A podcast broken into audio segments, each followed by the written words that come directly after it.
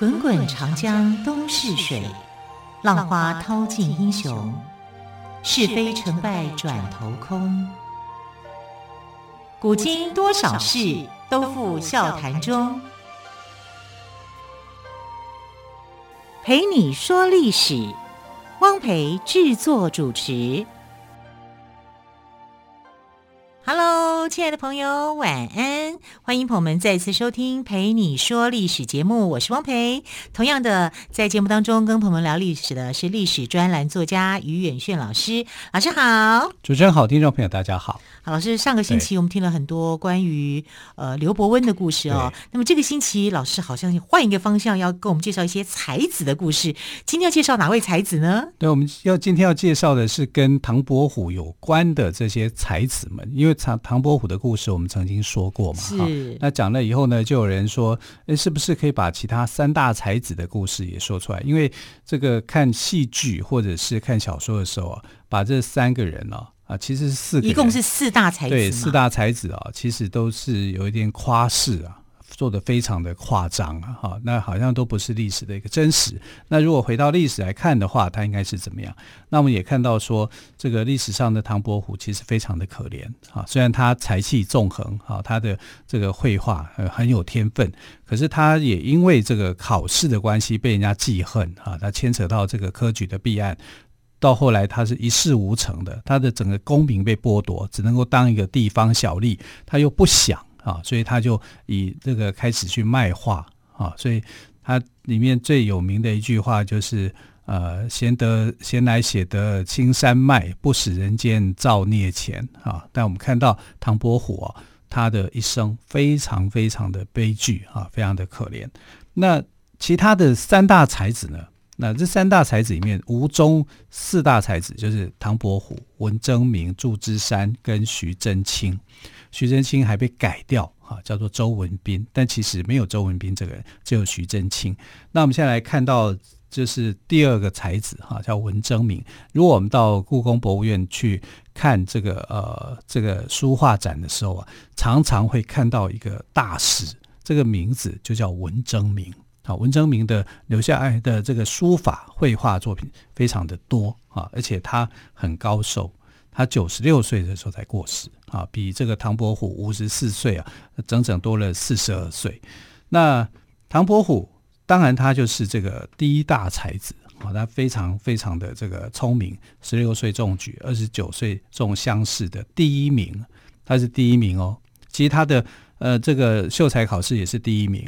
啊，他连达两个第一，到他会考的时候，会试的时候也是第一啊。但如果没有那个事件的话，他其实就是第一名。好，三个考试他通通都是第一，只是不是没想到学霸，学霸啊，真的是学霸。好，就没有人像他这样的，就是他的这些四大才子里面，他应该就是这个学问最高的啊，才气最最纵横的一个。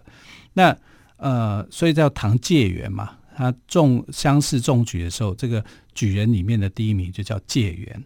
那才气这么高，就是锋芒毕露，就会被人家给嫉妒啊，所以他进不了这个科举之路啊，因为实在是被害得很惨。但文征明啊，就不是这个类型。文征明跟唐伯虎差不多同龄啊，同年同年龄左右的哈，可是你看他寿命那么长。好，而且他继承了他的老师，就是沈周。沈周也是唐伯虎的老师。好，他就开让这个呃吴派的这个画风啊，就是让呃更多人来学习画。好，那文征明在书画上面非常非常的有成就。啊，甚至因为啊他的。德艺寿，德就是道德，哈，艺就是艺术方面的展现，还有寿命，他被称为叫三星大师，心就是香的意思，心香嘛，康乃馨的馨，对对对，三星就是说德也心，艺也心，寿也心啊，我们就想起来是真的，文征明还真的是好命啊，哎，真的不最好命的。四大才子中最好命的，对，但是呢，文征明虽然是这个才气很高，但是他始终好像就在唐伯虎之下。大家会特别记得这个唐伯虎，不太记得文征明。那可是文征明的才华也非常的高，只是呢，如果我们从小看他的话，就会觉得文征明可能是古代的一个成长的迟缓儿啊。古代成长迟缓儿，迟缓儿的一个案例。好，为什么你知道吗？因为呢，他的文征明他他其实官二代啊，但是他父亲当官，他父亲叫文林。啊，文章的文，树林的林，哈，单名叫文林，文是他的姓。就跟我们台北文林北路那样，哎，对对对，对哦。好，那文林是他的父亲啊，是进士出身的，然后官位做到温州的知府，啊，所以他是官二代。那史书上面讲这个文征明呢，就说他又不会，稍长，颖毅挺发。又不会，不会就是不聪明啦。啊，我们讲说智慧的慧，呃，这个幼就年幼的幼。对对对，小时候。不聪明啊！长大以后，哎呦不得了哈、啊！就是呃，非常的颖毅，就是非常的突出啊，表现的非常好。那为什么会这样？他长大的时候多不聪明法了，就是在史书上来看，据说啦啊，因为没有说的很多，据说他到五六岁的时候才走路都还不太会走，摇摇摆摆。那正常我们应该是到一岁半以后啊，你就开始要学走路嘛，就会走路嘛，对不对？他是到了五六岁的时候，走路都还摇摇摆摆像企鹅啊，然后八九岁的时候呢，讲话还口齿不清。哇，这在现代来讲要上感觉统合的课程了。是啊，对啊，所以这个伤脑筋啊，就是他的发展是比较迟缓的啊。嗯、可是呢，这个如果是这样的话，那就是他有一个很好的父母亲啊，在。帮他啊，让他在这个成长路上面慢慢调整过来。嗯、那很有耐心、啊。对，文征明的爸爸是很有耐心的一个父亲，他就教导这个孩子啊，所以在青少年时期的这个文征明啊，就突然变了啊，变成一个人啊，不但很聪明啊，完全没有那个幼年时的那个状况啊，还啊英俊潇洒。啊，他跟唐伯虎还变成很好的朋友，因为就是朋友之间意气相投嘛。那就跟着老师沈周去学习画画。那沈周这个人，他在挑弟子的时候也是会去挑啦啊，因为唐伯虎有才气，那文征明家世又很好啊，所以他收他们两个当徒弟哈。那十九岁的时候，哈，文征明就考上了秀才，这是就是科举的资格考啊，这边的第一关他是过了啊。那原本以为说。小时候不聪明，长大你这样子，呃，你很这你很聪明啊，你可以弥补。但没有想到说，他在考第二关考试是乡试啊，乡试的时候，唐伯虎是第一名啊，解元啊，然后文征明怎么考就考不上啊，他一连考了几次呢？他从二十六岁的时候开始考乡试，乡试是三年举办一次哦。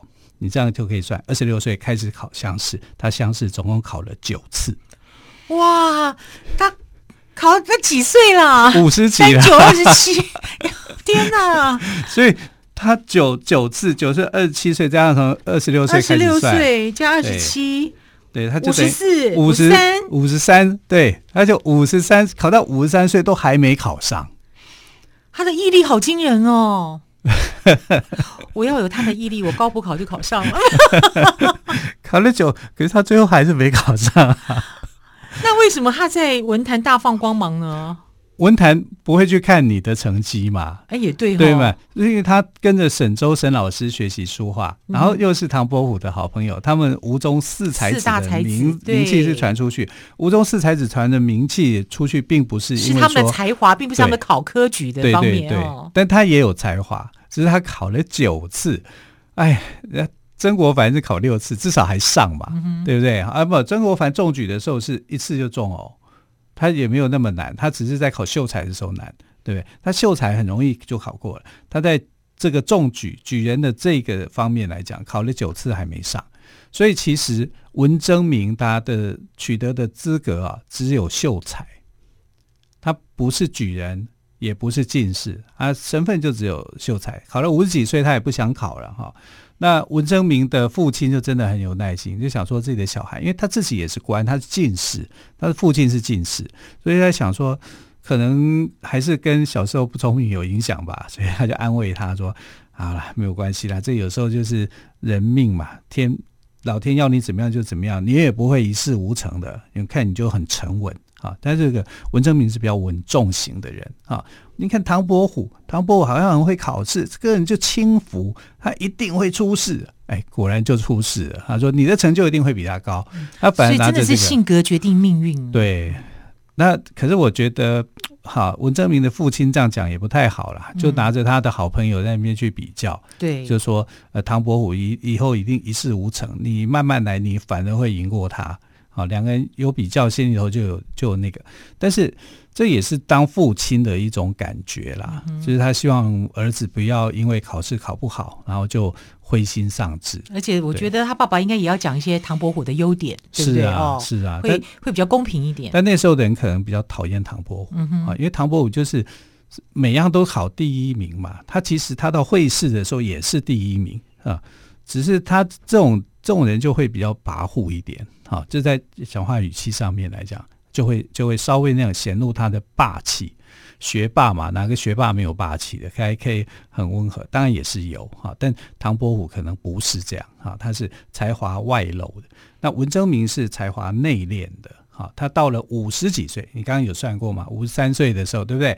考试都没考过，没考过，可是他的名气并不低。啊，因为他的绘画方面的才华非常的高啊，所以就受到大家的喜爱跟重视。虽然考到了五十三岁哦，文征明，但并没有气馁。他虽然不是继续考，但是在文坛的绘画上面的成就哦，是非常高的哦。好，我们先休息一下，之后呢，再继续请于老师跟我们说文征明的故事。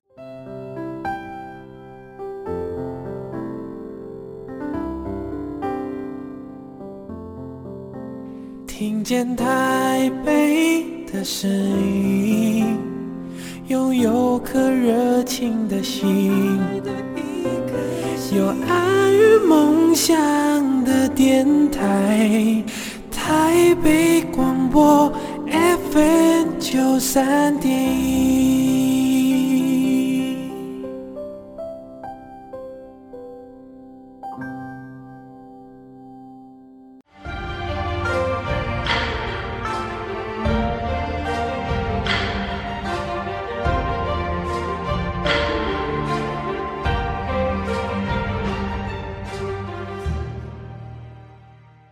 好，继续我们要再请教于老师。刚刚您提到丘比特跟赛基他们的故事是希腊神话中的终结，为什么？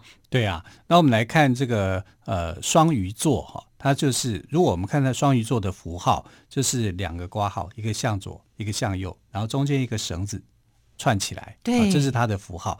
那中间这个绳子呢，其实象征爱神的彩带，也就是阿芙罗代替的彩带。它这个彩带是她的老公啊，叫赫菲斯托斯做给她的，而且是非常的有魔力的。她要披上这个彩带以后，就魅力就会增加，是这样子的哈。甚至连天后希拉就曾经跟他借过这个彩带。啊，因为算算是他的媳妇嘛，哈，就把他的这个彩带给借过去，去迷惑宙斯。因为宙斯那时候帮助特洛伊，哈，他要帮助呃，那天后希拉是要帮助希腊，他就借了这个彩带去迷惑了这个呃宙斯，让宙斯睡着了，好，然后他才可以去为所欲为，啊，所以你看彩带有这个作用，它有增加魔力的。可是到了为什么说这个是呃呃一个神话故事的终结？是那个彩带已经没有吸引力了。啊，换句话说，阿弗罗代替哈已经不受欢迎了。可这时候，其实我刚刚说这是西元二世纪罗马诗人的作品，其实我们不应该称它叫阿弗罗代替，应该称它叫维纳斯啊。维纳斯，希腊名是阿弗罗代替，但是在罗马名是是维纳斯维纳斯啊。维纳斯呢就觉得自己哦越来越不受欢迎，原来是出了一个叫赛姬的公主。这个公主呢，是希腊的一个小国家里面的三公主，第三个公主吗？对，第三个公主。为什么都是三？对，好像而且老三都特别受欢迎。对对对，不行这样子，那谁要当老大跟老二？哈，这这三公主就很美，非常的美。好，大家都觉得说她比维纳斯还美，所以慢慢的维纳斯神庙没有人要去了。好，大家都围绕在皇宫里面哈，去看接触这个呃小公主，觉得小公主太美了。那呃。如果你是维纳斯，你一定会生气，心里就对，有疙瘩了。竟然有人比我还漂亮，所以他就叫他的这个搞怪的小孩，哈，就是呃丘比特，就说你去用金剑去刺他一下，让他爱上世界最丑的人啊。那丘比特就很听话，就带着他的金箭，啊，就趁他睡着的时候，哈，这个呃赛姬睡着的时候，打算要去刺他一下。结果他一翻身的时候，发现赛姬这么漂亮。真的比他妈妈还漂亮。结果他的金剑刺到自己的手指，说不小心他就爱上了赛姬了，而且而且是狂爱。啊，原来丘比特的金剑刺他自己的时候，他也会爱上他。哦，还是有法力的。对对对，也是有法力的，所以他就爱上了赛基了，不可救药的、无可救药的迷恋了赛基。可是赛基不知道啊，啊，那他爱上赛基以后怎么办呢？丘比特就把这个赛基给抓走。啊，变成一阵风，把他给抓走。抓走了以后呢，他以为他死定了，遇到妖怪啊，干嘛的哈？然后他就跟他说，用很温柔的声音跟他说：“哎，他是丘比特，哈，怎么样怎么样？”但是他只出其声，不见其人。然后有很多人帮他做事情，但那些帮他做事情的人也是只出其声，不见其人。啊，他被啊绑架到一个非常富丽堂皇的宫殿里面，只有他一个人住。旁边有很多人帮他做事，但是他看不到。好，然后每天晚上丘比特来陪他，可是他也看不到，但他知道他是丘比特。他为什么会知道？他告诉他的哦，他用耳边细语告诉他，但是他不所以他听得到声音，看不到形象。对对对，哈、哦，他在每天晚上的时候都会去那个，那他的这个皇宫里面的家人就会很很担心啊，国王啊，还有这个呃他的。大公主、二公主，两个姐姐，两个姐姐都很担心她。好，然后丘比特就跟他们家人讲说：“呃，我是爱神，你们的这个小公主，哈，现在跟我在一起不会有问题的。那你们可以放心。对，但是大公主、二公主就不相信啊，就就说：那你带我们去。带我们去的时候，他们才发现说，他住的地方真的比皇宫还漂亮，富丽堂皇，有很多人去，什么吃的、穿的，什么都有。”他就原来不是被妖怪抓住，是被爱神给抓住了。哈，但这个大公主跟二公主就很坏心，他就想要得到这一份的荣耀啊，就跟他的这个妹妹讲说：“他说他是爱神，你就相信吗？你这样子，你拿火光来照照他。听说爱神是一个小爱神，是一个非常漂亮的一个英俊的一个年轻人。哈，你要见到面，这才算。”好，所以这个赛季就想说，哎，姐姐们说的也是对的，哈，所以他有一天晚上，他就准备偷偷准备了这个烛火，啊，就去照这个爱神，丘比特就现形了，而且他还被这个呃油的那个油渍给烫伤了手啊，对啊，然后他一见到丘比特的时候，就发现说，丘比特原来是那么样的帅气英俊的人，可是丘比特掉头就走了，他说，爱情之间需要信任。啊，你你这样子的这个做法，等于像是背信一样，所以他就跑掉了。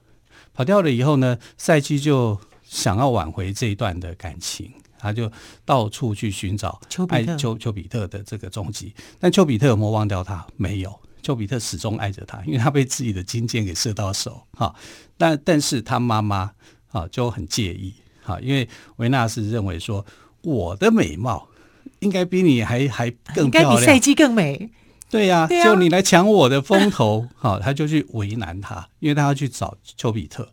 那那维纳斯就把丘比特关起来，不让他们两个人见面。啊，赛季就去寻找丘比特，就寻找找到这个丘比特到这个维纳斯的神殿的时候，维纳斯就刁难他，就说你要见丘比特也可以，要完成几件事。第一个，我这边有一大堆的豆子啊。有什么红豆、大豆啥，反正随便乱七八糟的豆子，你要在一天之内，一个晚上之间，把它分清楚吗？分清楚，对，这不是小孩子训练感觉统合小技巧是啊，对啊。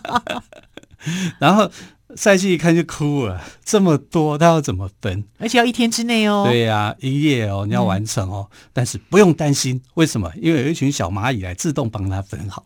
这果然是神话故事。所以小蚂蚁合力一天之内就把这个豆子全部分清楚了。了但维纳斯就说：“你分豆子，算你狠。那不行啊！你要去收集金羊毛啊！你你就是有个会有养着金金色的毛的羊，你要去收集他们的金羊毛啊！我有我有别的用途，但是那个金羊毛那个那个羊啊是非常凶狠的。”很多人去接触它，都会被她逗得半死啊，所以她又是一个柔弱女生，她又不敢，啊。结果芦苇就跟她讲说：“没关系，有我在，啊，他们每天都会来这边散步，我就刮他，用风刮他们一些毛，你到我这边来收取就可以了。”哇，到处都有人，还有动物都来帮他，这不是童话故事里面的情情节吗？对啊，动物、植物都来了，所以呢，这个芦苇就帮他收集了金羊毛，也收集到了，也是收集到了。对。啊，好第三个，那维纳斯怎么办呢？维纳斯就说：“那这样的话，你要去帮我到某一个瀑布里面收集它的水，这个水叫恨水，恨死你的恨哈！你要收集这个恨水。”我以为是忘情水。大概类似这样，然后他看到那个瀑布那么高，他也哭了，然后爬不过去。是，然后一只老鹰飞过来说：“没关系，我帮你抓。”就拿着那个叼着一个那个罐子，哈，上去就装了瀑布的水，就交给他。啊，这是恨水，恨水的任务也达成了。啊，都有动植物啊来帮忙他。好，三个，第三个了，对不对？对。然后第四个就是说，还有第四个，对，还有第四个，就是你这么厉害，我都难不倒你，那你去阴间地府。去找冥后，好，就黑帝斯的老婆啊啊，波西芬尼的，跟他要瓶化妆水。我爱美嘛，我要那个化妆水啊，叫他给他，呃，就是说爱神要的，好，他要要就是他要这个东西，好，他就穿过了这个呃冥河，哈，到了这个阴间地府，然后见到了这个呃冥后，啊，然后跟冥后说了以后，冥后就给他，跟跟他讲说，你千万不可以打开。你要给当事人，你不可以打开，嗯、这有有点像潘朵拉的故事，对对不对？哈，一定要直接给维纳斯，你绝对不能打开。对对对，好。但是呃，他就把它打开了。赛姬也是打开了。赛季把它打开了，因为赛季觉得说自己哦，经过那么多事情，已经变得很憔悴了，嗯哼，啊，所以呢，他就想说，哎，这个东西可以让他恢复一点体力。啊，他就把它打开，对，一点熔岩，他就把它打开，就里面哪是什么化妆水啊？根本就是一个毒品啊！就是人家化妆水也应该是毒品啊，化学药剂，对对对，化学的药剂。他打开以后呢，就睡着了，啊，睡就睡着了，啊，被睡神给上身了。那可能就是会让你会睡觉的那种，哎，睡觉也是一种美容，哈，可能是这种概念。美容觉，对对对，好，他就打开了那个水以后就睡着了，睡着了以后呢。